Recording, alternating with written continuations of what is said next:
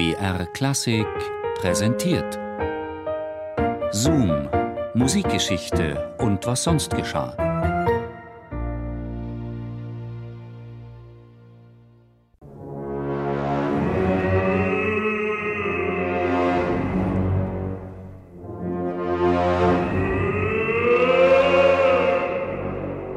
Im Mai 1876, knapp drei Monate vor den ersten Festspielen, erreicht eine Schreckensmeldung den grünen Hügel.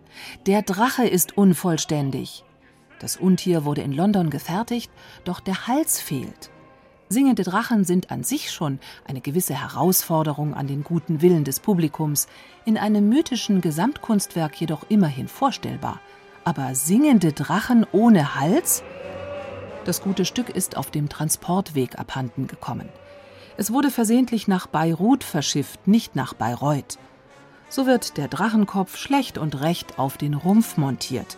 Das Ergebnis ist eine Art Kreuzung aus Eidechse und Stachelschwein und kann die Augen verdrehen, das Maul aufsperren und mit dem Schwanz schlagen.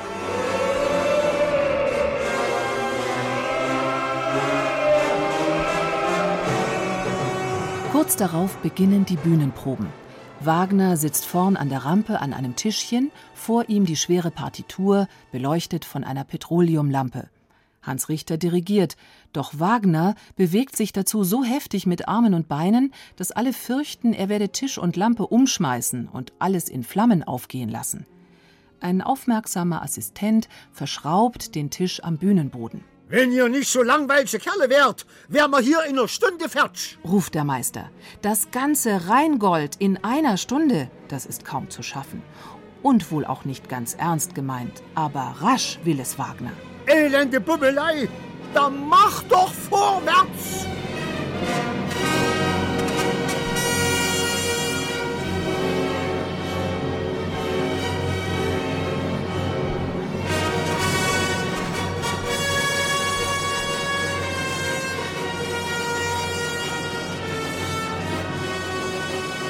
Währenddessen herrscht in der Festspielkasse bedrohliche Ebbe. Kurz darauf bekommt Wagner ein Zahngeschwür und die Rheintöchter haben nichts Besseres zu tun, als mit ihrem Schwimmgestell zu hadern. Die Sängerinnen müssen es über eine Leiter erklimmen, auf dem Bauch liegend singen und dabei mit den Armen rudern. Sie weigern sich, ihnen sei schwindlig. Schließlich erscheint Wagner, einen kalten Umschlag über die furchterregend dicke Backe gebunden, und scheucht die Damen hinauf. Ein Mann sitzt am Steuer des fahrbaren Schwimmgestells, einer kurbelt die Rheintöchter mittels einer Hebevorrichtung auf und ab, und Wagners Assistent Felix Mottl gibt, versteckt zwischen den gemalten Wellenbergen, die Einsätze. Lili Lehmann, die Welgunde, schreibt in ihren Erinnerungen: Noch immer höre ich Floß Hildens Ruf: Mottl, ich spucke Ihnen auf den Kopf, wenn Sie mich nicht ruhig halten.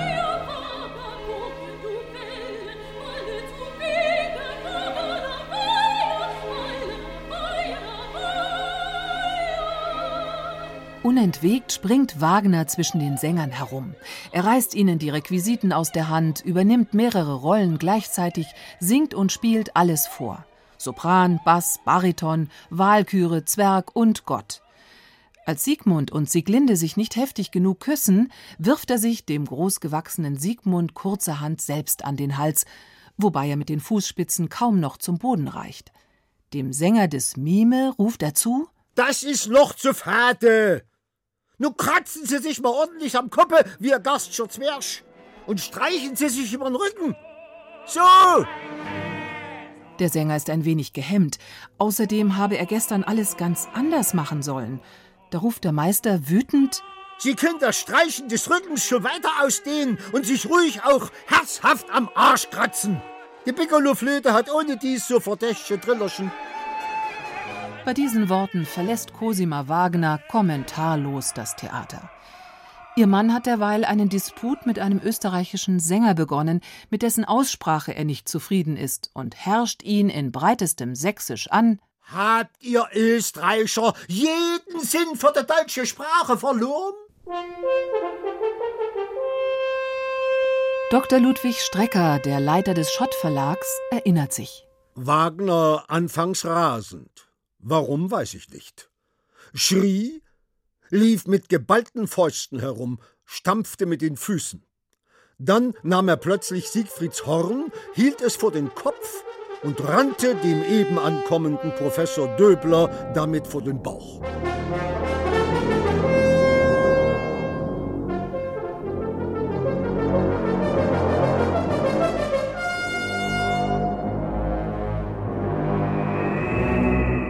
1872 veröffentlichte der Münchner Psychiater Dr. Theodor Puschmann eine Studie, in der er an Wagner alle Symptome einer Geisteskrankheit diagnostizierte.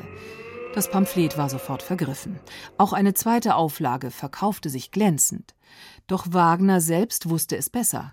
Wenn er verrückt war, dann war es der ganz normale Wahnsinn der Kreativität, woran er litt.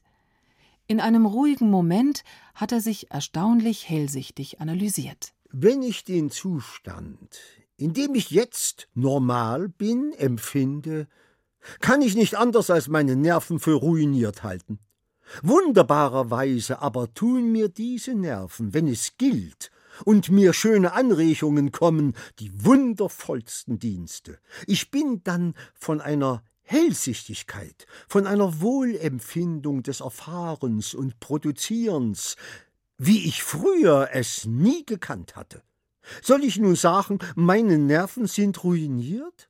Ich kann's nicht. Ich sehe nur, dass der meiner Natur normale Zustand die Exaltation ist.